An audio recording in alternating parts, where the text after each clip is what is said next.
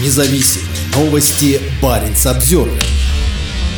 Психолого-лингвистические экспертизы по делу Олеси Кривцовой поручили ФСБ и Минюсту. Силовики и чиновники должны будут определить, содержатся ли в высказываниях студентки из Архангельска признаки оправдания терроризма и дискредитации армии. Петербургское управление ФСБ и Минюст Архангельской области будут проводить психолого-лингвистические экспертизы по делу Олеси Кривцовой. Соответствующее постановление написал следователь, расследующий уголовное дело в отношении бывшей студентки Арктического университета. Как рассказала Кривцова, решение мотивируется распоряжением российского правительства, которое было выпущено в марте 2023 года. Согласно документу, экспертизы по уголовным делам, связанным с терроризмом и экстремизмом, могут проводить только государственные судебно-экспертные организации. Предыдущую экспертизу проводила сотрудница Арктического университета. ФСБ Санкт-Петербурга и Ленобласти будут анализировать пост Олеси Кривцовой в Инстаграм, посвященный подрыву Крымского моста. Экспертам необходимо установить, имеются ли в ее публикации лингвистические и психологические признаки оправдания терроризма. Подобную работу должна выполнить лаборатория судебной экспертизы при Минюсте Архангельской области. Она будет выяснять, дискредитировала ли Олеся Кривцова российскую армию, когда разместила в чате одногруппников чужой критический пост об акции студентов САФУ в поддержку аннексии украинских регионов.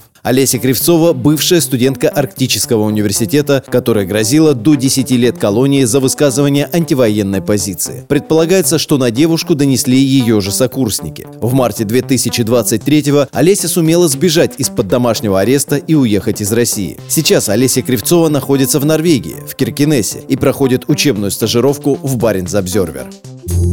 Баренц-Обзервер